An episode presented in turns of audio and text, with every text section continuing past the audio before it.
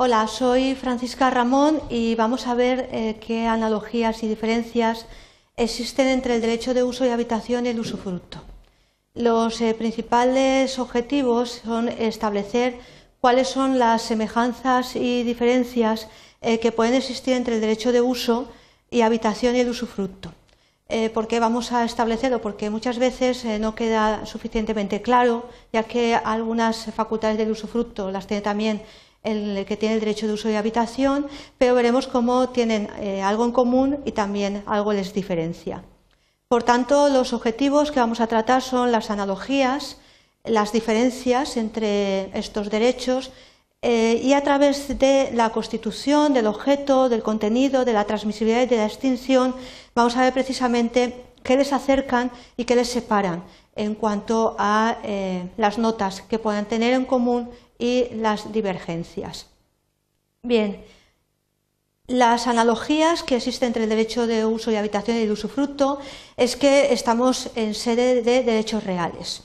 Eh, los tres son derechos reales porque recaen sobre una cosa y además eh, las semejanzas es que se parecen porque otorgan el goce o disfrute temporal de cosas que no son propias, que son cosas de otro, son cosas ajenas.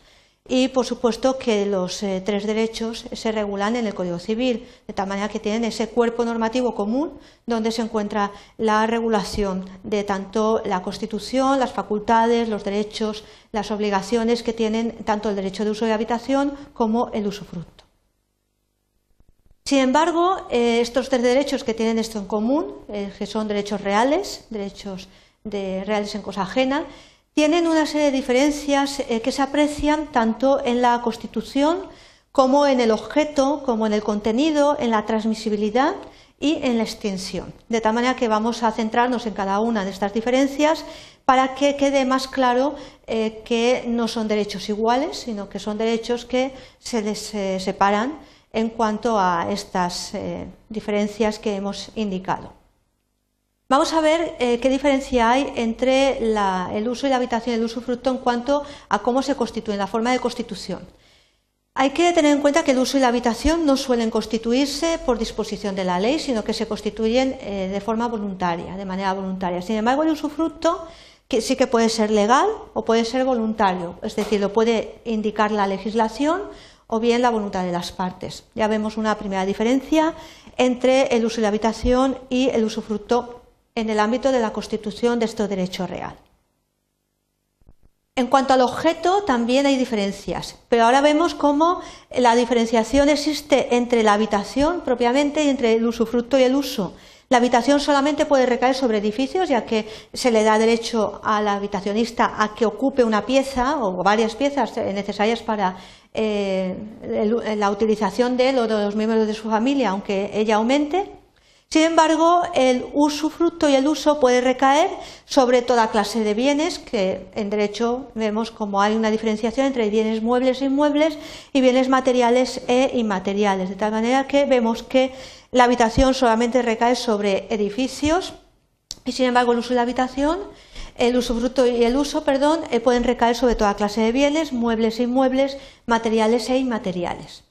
Vamos a ver eh, también qué diferencia hay entre el contenido, es decir, las facultades que se le conceden al titular de ese derecho. La habitación está limitada al UTI, al uso.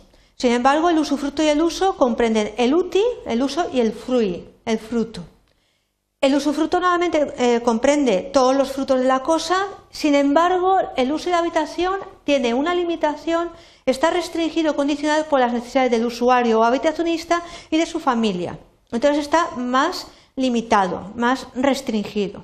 Vemos cómo el uso solamente se le concede al habitacionista, pero sin embargo el fruto lo tiene tanto el usufructuario como el usuario. Entonces vemos eh, también eh, que hay diferencias entre la facultad y también entre el contenido. Tanto el usufructo, todos los frutos de la cosa, y sin embargo el uso de la habitación restringido.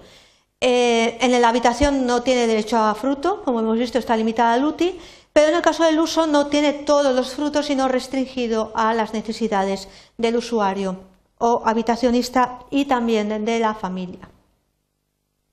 En cuanto a la transmisibilidad eh, también tienen diferencias, ya que el uso de la habitación tiene siempre carácter personalísimo e intransmisible, a lo menos cuando en el título que, por el cual se le constituyen no se establezca otra cosa.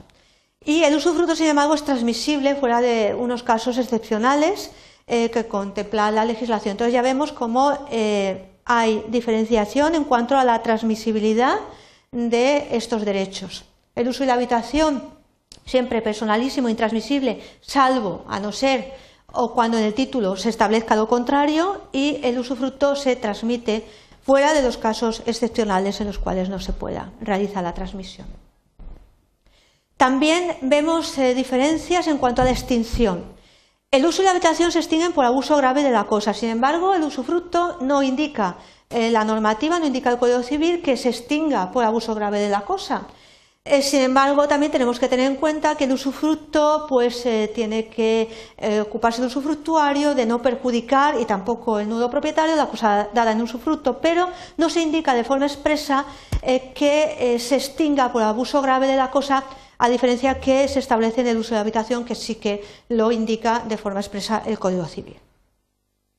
Bien, para concluir, eh, ya hay un poco para eh, centrar los puntos más claves de, esta exposición, es que en realidad se tiende a reducir a un concepto único, salvando las diferencias que tienen entre ellos, eh, los derechos de usufructo y uso de habitación, refundiéndolos en el usufructo, aunque hemos visto que no es lo mismo que un usufructo de tal forma que se entiende que el derecho de uso es un usufructo restringido y que el derecho de habitación no es más que una forma particular del uso, de tal manera que jugamos con los tres conceptos, pero sin embargo hemos visto que eh, se parecen, tienen semejanzas, pero también hay varias características que los hacen diferentes o distintos.